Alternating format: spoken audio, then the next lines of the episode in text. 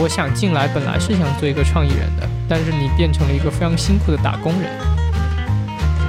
也不是想要戳灭大家那种幻想的泡泡了，会让你觉得你的灵魂像下雨一样舒展开了。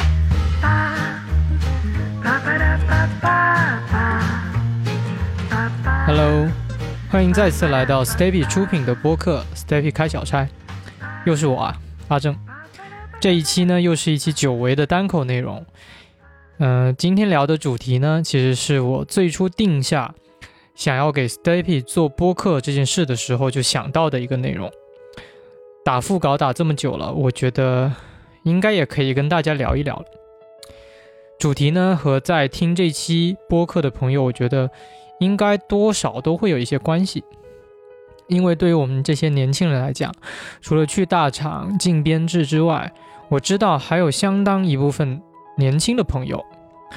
都会想尝试一下创意行业这一类的工作，比如说你去做一个设计师，你去做一个像我这样的。青年媒体的编辑这一类工作，因为毕竟这样的工作一听起来就很带感，对吧？好像在这个行业里面工作的人都会一张非常大的工作台，对吧？然后上面布满了各种稿纸，嗯，平时跟同事们呢，大家一起互相激发灵感，然后不停的写，不停的产出，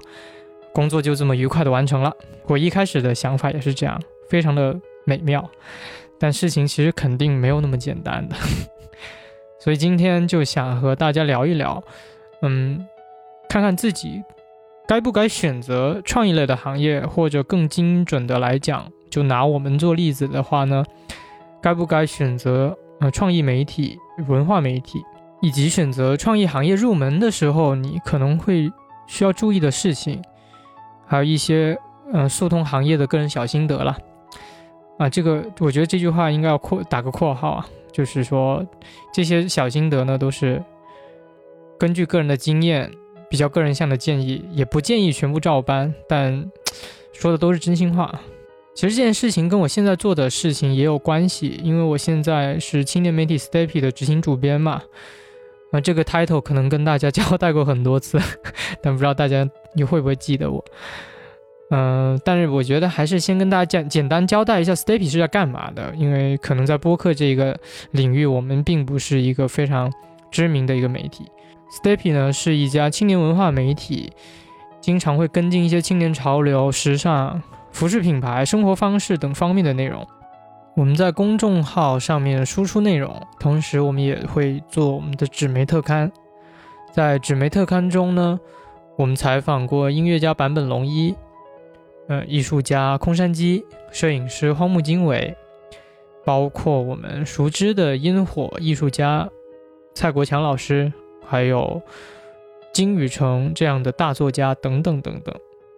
对，这个就是我们 Stepy 一直在做的事情。嗯，不知道听到这里你会不会觉得哇，这样的工作好像很理想，对吧？做采访，做青年文化的内容，然后感觉好像从事这一行的人，在给外界看来就好像，哎呀，这应该是每天都会充满能量的。一份工作，那些人的精气神应该特别好。当然，我觉得当然不是了，最起码可以说不全是，因为我们状态也有很大压力的时候。但坦白讲，我觉得我并不具备指导他人选择职业的能力。但我觉得一些比较公道的话和一些比较真实的想法，我还是想说说看的。关于大家是不是可以尝试创意行业？关于大家在尝试的时候需要注意些什么？关于在这个行业之后有一些信仰崩塌的时刻，可能是可以先预见的。那我们就开始呗。第一个想我想讲的事情就是，如果你想尝试这样的一门职业的话，类似我们这种青年媒体的编辑，或者是其他的。比较不主流的行业，比较编制外的，或者是比较不是老派的经济体的那样的行业的话，我建议是尽早尝试的。因为其实你进入到这样的行业，我就拿我们这个媒体创意媒体来说吧，在里面和在外面的感受差异是会很大的。你在外面的时候看我们，好像哦，我们这些媒体人可能一天可以出席很多个活动，然后有很多品牌方跟我们的联系特别好，然后我们又能够采访到很厉害的人，对吧？但是你进来之后，你会发现这个行业其实有很多很多的盲点是外界看不到的。然后你如果进来之后没有做好准备，你很可能就会面临一个非常大的生活的淘洗的过程。落差感是常有的，或者说，是必定会有的，所以我还是建议大家能够尽早尝试，你的试错成本才不会那么高。因为我之前也参加过一些书展，参加过一些分享会，然后也有很多读者，我们 Stepy 的读者或者是当时的观众来问我说：“哎呀，我很喜欢，可能喜欢潮流文化，喜欢青年文化。”很想要去入行，很想要进来试一试，嗯，但是有时候我都我每当遇到这样的回应的时候，我都会支持他们，当然会支持他们，但是有时候真的拿到简历的时候，我是有些遗憾的，因为我看到他们其实年纪不是特别年轻了，这个时候呢，我其实心里也会替他们担心的，因为这个行业之后你的试错风险就会变高了，你可能就会有。更大的包袱，所以你越早尝试，你试错的成本越低，你大可以把进入这个行业这种体验当成一场试错之旅。所以这个是我第一个建议，就是如果你现在，比如说你是大学刚毕业，或者是刚进入工作，如果你真的很喜欢青年潮流，很喜欢服饰品牌，很喜欢生活方式文化，或者是各种各样其他的这种创意类型媒体的话。你可以先去试一试，不要等到后面才试，因为当然你等到后面才试也没有关系了。但是，嗯，年轻的时候你包顾虑不会那么多，你可能选择这种不常规的行业，你内心的那种反射和内心的那种压力也不会那么大，顾虑也不会那么大。对。然后第二点，我想提的就是，如果你是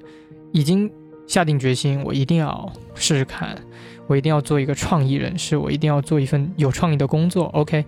那我想讲的是，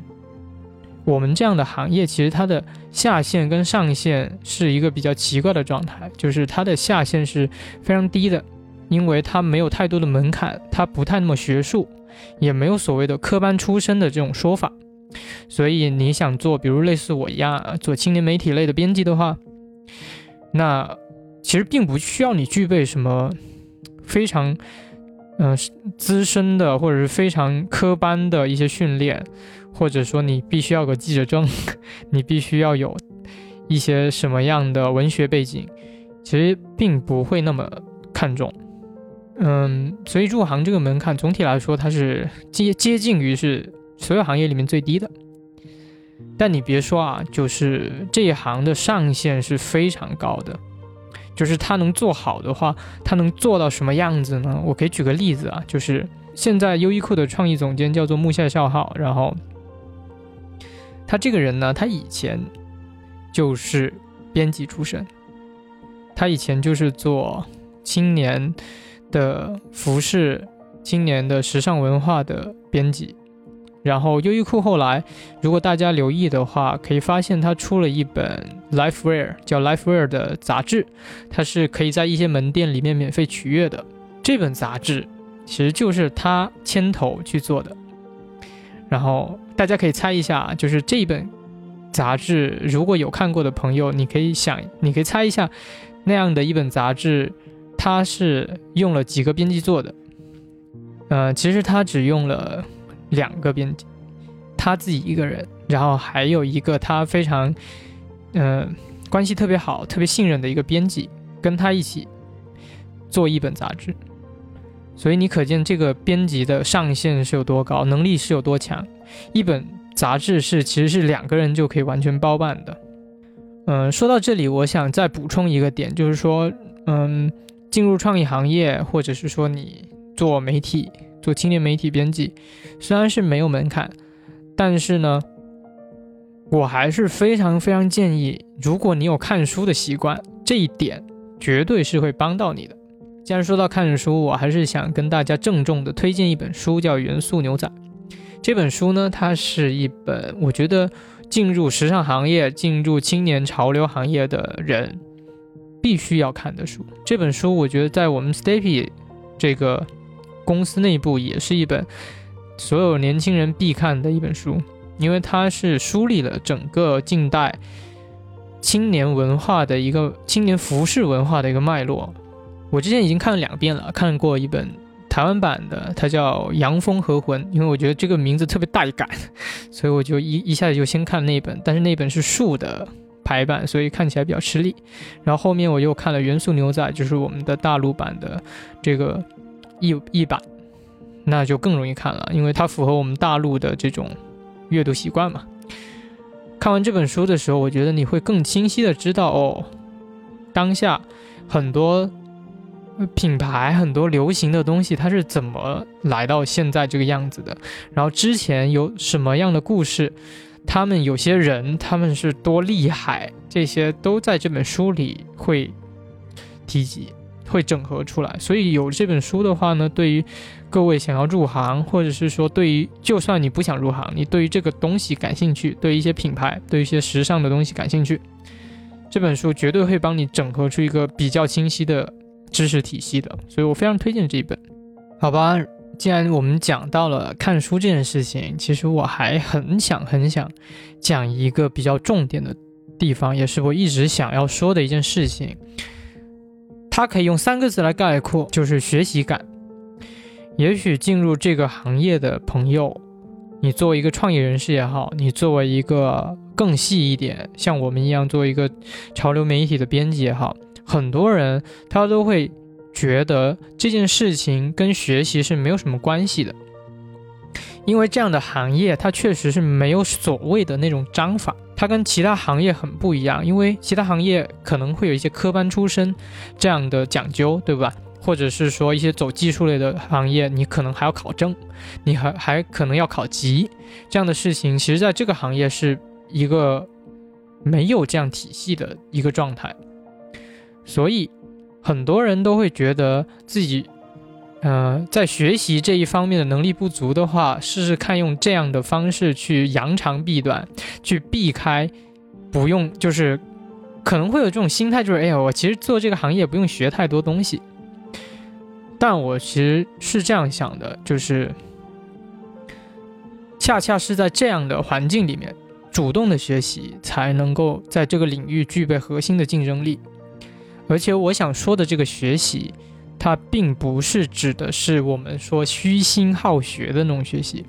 我指的是你真的像你学生时代那样，像做题那样的那种感受的那种学习，它是狭义的学习。为什么会这么说呢？可能这样的说法跟印象中我们说的那种自由散漫的那种创意做的那种。内容啊，或者是整个气质好像不太一样。没错，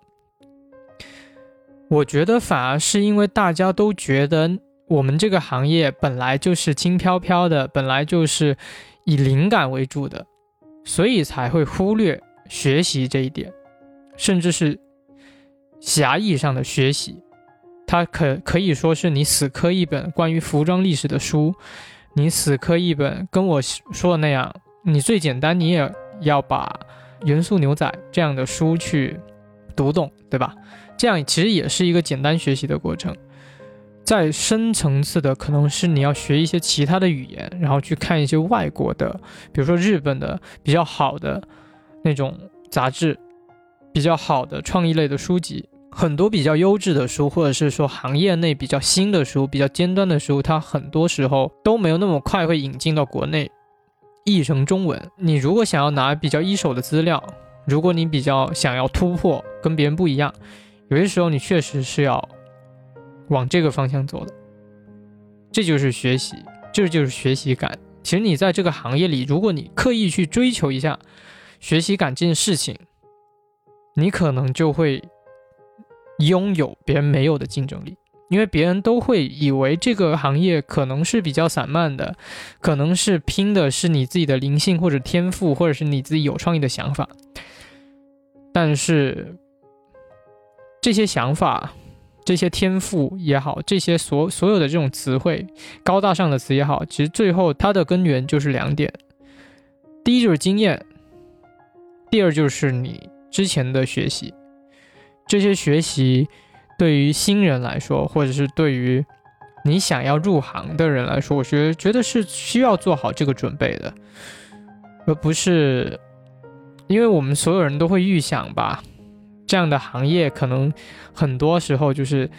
嗯，跟消费主义相关，对吧？你可能买衣服认识品牌，你可能知道一些好玩的东西就够了。其实不是这样的。如果一直是这样的话呢，可能你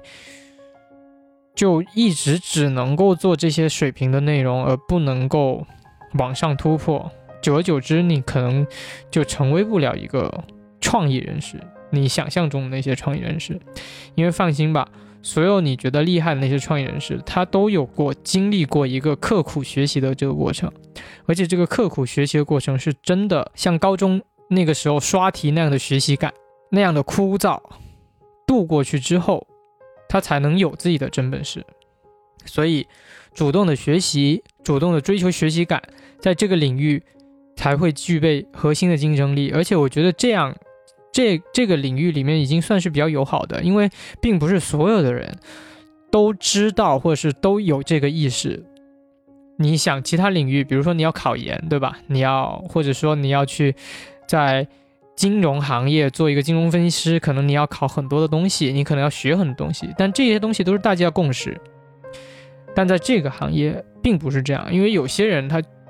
不是。因为不是所有的人进入这个行业之后有这样的意识，说我还是要继续学习的。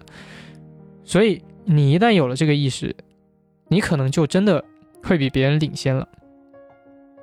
这个是我的肺腑之言啊，因为我觉得我也是通过这样的过程，让我自己的提升特别快。所以这一点我觉得是一个比较微妙的地方，对。说完学习感呢，我还想要说一点，就是刚才我们说了，比如说你会信仰崩塌，对不对？你会因为在没有进来这个行业之前所抱有的美好幻想，和进来之后你所面对的压力、所面对的挑战、困难，相比之后，你会突然的发现这个东西不是你想要的，你甚至好像哎呀进入了一个圈套一样，所以这个时候。如果你还想继续的话，你就必须顺理成章的具备一个品质，就是忍耐。因为这个行业不只是能够采访到厉害的人，也不只是能够做一些很有创意的合作、创意的项目。有一环非常重要的就是，你也会接收到一些商务合作，你也会面临这样的场景。那你就得像一个广告人一样，去处理各种各样的事物。呃。去面对各种各样的压力和纠缠，比如说来自客户的，比如说来自 deadline 的，或者说比如来自你的读者的反馈，或者甚至是来自预算不够，你要怎么做？这些事情在这个创意行业这个名字的衬托下，好像俗不可耐，但这就是现实，这就是工作。它就是工作的一部分，所以我们想要达成一些事情的时候，或者是做出自己幻想出来的那一番事业之前，我们走的弯路是会有很多的，或者是我们也需要走过一段曲折的路，然后我们才能够抵达我们想要到的地方。忍耐这件事情，我觉得并不是一言两语就能够说清楚的。它有很多很多苦涩的地方，很多很多难以言表的地方。它有很多压力巨大，然后你又没办法推辞的地方。你会发现，我我想进来本来是想做一个创意人的，但是你变成了一个非常辛苦的打工人，这样的瞬间是会有的。而我觉得这恰恰就是考验我们的魄力的时候了。你到底是不是非常非常喜欢，或者非常非常想要实现你当时的那个想法？当时预演在头脑，当时在头脑里预演过的那个画面。如果你真的想的话，可能这种忍耐它就顺其自然的出来了。你可能会比你想象的更有韧性，因为你可能在没有遇到这些挫折之前，你不知道，在这个看似光鲜亮丽的行业里面，你会遇到多么大的压力。这样说好像有点恐怖啊，但我觉得还是有必要跟大家打好预防针的，也不是想要戳灭大家那种幻想的泡泡了。但是，嗯，我觉得这一行也是相当不容易的，真的。因为他没有既定路线给你，然后如果你要做的话，你就需要有自己主动学习能力，加上这样的忍耐力。OK，说完这些比较劝退或者是说比较沉重的话题之后呢，我想说一点，就是说，在这样的行业里面，这样这么需要表达的行业里面，我们有一件事情蛮重要的，就是补充自己。通过各种各样其他的渠道、其他的领域，都可以这样的补充自己。它最直接的原因，就是因为不要让自己干瘪，不要让你说你在工作中你是不停的在输出、不停在想东西、不停的在写东西也好、做东西也好，不管是视频、文字、图片、设计。不停的在输出之后，我们回到家，可能就不自觉的想要躺平，想要刷刷手机，想要做一些简单的愉悦感更直接的事情嘛。但如果我们真的能够成长为那种会补充自己的人，那情况会变得非常不一样。什么叫做会补充自己呢？其实我们看它的反例，我们就能够很快 get 到。嗯，不会补充自己的方式，可能就是你做一些，并不能够变成你内心能量的，不能变成你，呃，知识上的、心灵上的营养的东西。非常直白的说，比如说刷手机，比如说刷一天、刷一个晚上没有什么用的手机。嗯，我觉得这个是很难补充到自己的，而补充自己。现在好像就比较清晰了，就比如说你做一些能够给自己带来延迟满足，但是这种满足会非常持续的一些事情。这样说很抽象，对吧？举些例子，比如说看书，比如说你自己有自己的一门爱好，然后一直在研究这个事情。对于我来说，我的爱好就是写数读。其实我很应该很少人知道我会写数读，但我写数读这件事情，它会培养我的思维能力，或者是说它会培养我的逻辑推导能力，这些都能够帮助我，或者是说我起码有一点收获，对吧？相比于干其他非常简单、非常躺平的事情，如果一个人他能够真的形成这样的行为练习。而主动的去放弃那种直接满足感的那种消遣的话，他的这些补充，不管他跟行业、跟工作有没有关系，他绝对会帮到工作，这是绝对的。举一个更直接的例子，就比如说我日常回家的时候，我最近在看一本关于人类历史发展的书，这本书跟我的职业完全没有关系，对吗？但有些时候。就像乔布斯讲的一样，connected down，你有时候就能够莫名其妙的把这些东西连在一起。我现在在看这些关于人类史、人类发展史的这些东西，它就变成一些有用的知识放在我脑子里。当然，它相对于我的工作是没有意义的，对不对？但它就是一些延迟满足的东西，会让你觉得你的灵魂像下雨一样舒展开来。在不工作的时候，你还是觉得自己很饱满，而不是说在工不工作的时候，你是报复性的在，呃，寻找一些简单的快感，然后这些快感结束，你不得不睡觉的时候，你会觉得非常空虚。但学会补充自己之后呢，你会发现，工作结束之后，你在做这些事情。做这些能够让你持续性满足的事情，到睡觉之前你会发现非常满足。这似乎就像两个世界一样，一个是工作的世界，一个是自己的世界。而你自己的世界非常饱满，甚至你会感觉到有一部分精力快要溢出来的时候，就会反哺到你的工作世界里面。而恰恰这就是一个创业行业里面非常需要的东西——精力。你可以去试一下。当有一天晚上你只是刷刷手机，干一个非常普通的事情，没有补充到自己的事情，你可以去试一下。当你下班之后，你做的事情是一些没有太多收获的事情。你第二天会感觉到你没有什么精神，或者是说你觉得你自己很干瘪。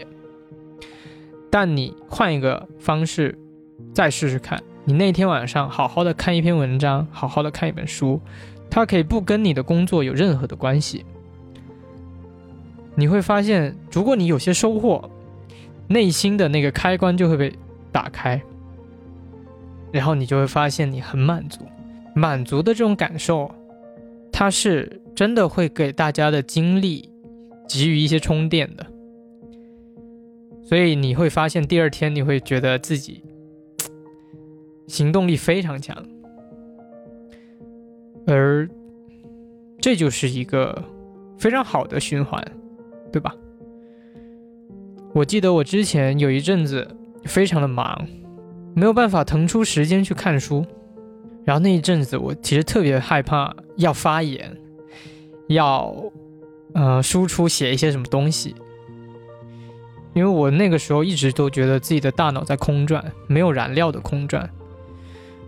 也觉得自己的精神一点都不饱满，精力也很差。直到有一天，我决绝的到点就下班，然后回家之后，终于有一些精力开始看那本 《人类史》。我就发现第二天我哇，好满足啊！我第二天起来之后，昨天晚上那种收获知识的愉悦感还在大脑里萦绕，然后那天的心情就变得特别好。心情一好，你的精力就会旺盛，精力一旦旺盛，对于你的工作就会非常非常有帮助，这个是显而易见的。所以我觉得我说的最后这一件事情。它可能不只是说这个行业里面的一个建议，它可能适用于所有的生活。似乎这样讲，你会发现所谓的创意行业、时尚行业，跟其他行业的区别没有那么大。这个行业它并不是圈养那些天赋过过人的人，对吧？它不是圈养那些才情过人的人在这里面，也不是只关乎于消费主义的。因为有些时候，你当你想要达到一个好的创意，它其实是需要下非常多扎实的苦功夫的。它不是那种灵光一现的那些神迹。事实上，这个行业里面很少有这种神迹，所有的产品都是被迭代出来的。与其说它是一个从零到一的过程。我更宁愿相信，它是一个从零到一百的过程。所以这个行业